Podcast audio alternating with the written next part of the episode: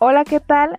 Sean bienvenidos a este primer capítulo del podcast llamado Salud Odontológica.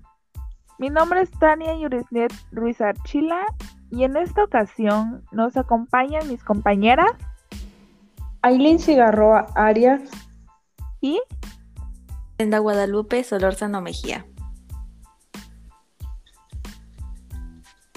Capítulo hablaremos sobre un tema muy interesante, ya que es un tema que actualmente es muy mencionado por la sociedad y los odontólogos, que es sobre la ansiedad en el paciente odontológico.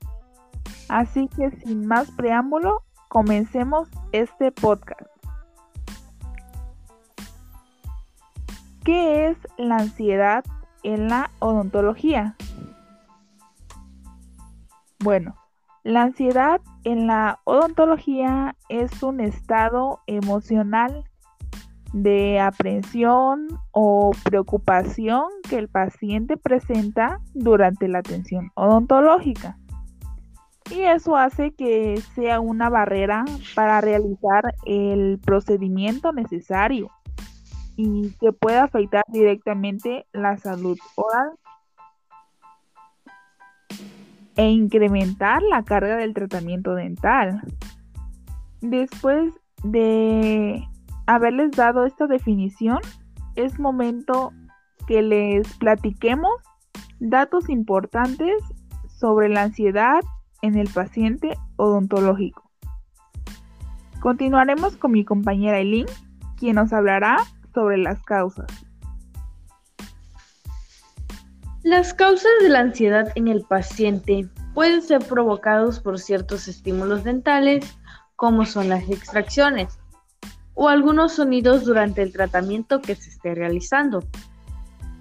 También pueden ser causadas por experiencias dentales traumáticas que haya tenido anteriormente.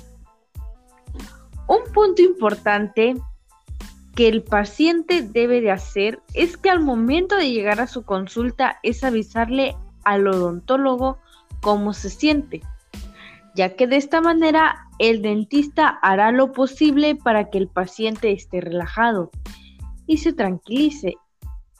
Y de esta manera tenga la confianza de que estará bien.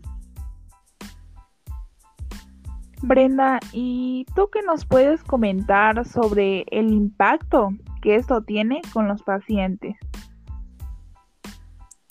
Pues el miedo o ansiedad dental puede tener un impacto muy negativo a la vida de estas personas. De hecho, los impactos psicológicos incluyen respuestas de susto y sentimientos exhaustivos después de las citas dentales mientras que los impactos en el comportamiento incluyen libación dental. Por esta razón es importante la comunicación odontólogo-paciente para estar al pendiente de cómo se siente a lo largo de su tratamiento y saber identificar aquellos signos y síntomas. Claro, también tenemos que considerar en consideración la recopilación de la información adecuada en la historia clínica para poder saber si existe relación con algún trastorno de ansiedad generalizado o por enfermedad que dificulte la atención al paciente, ya que la misma también puede provocar estrés al odontólogo.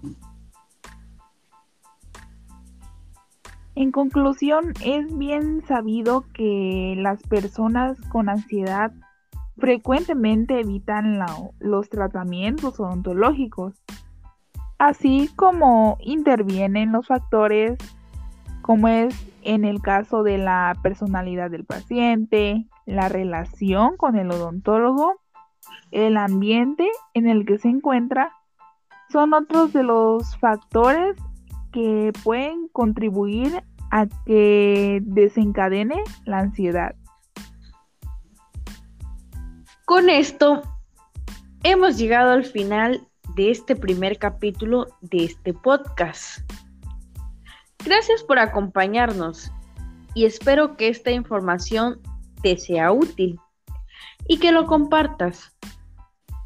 Y nos despedimos con esta frase.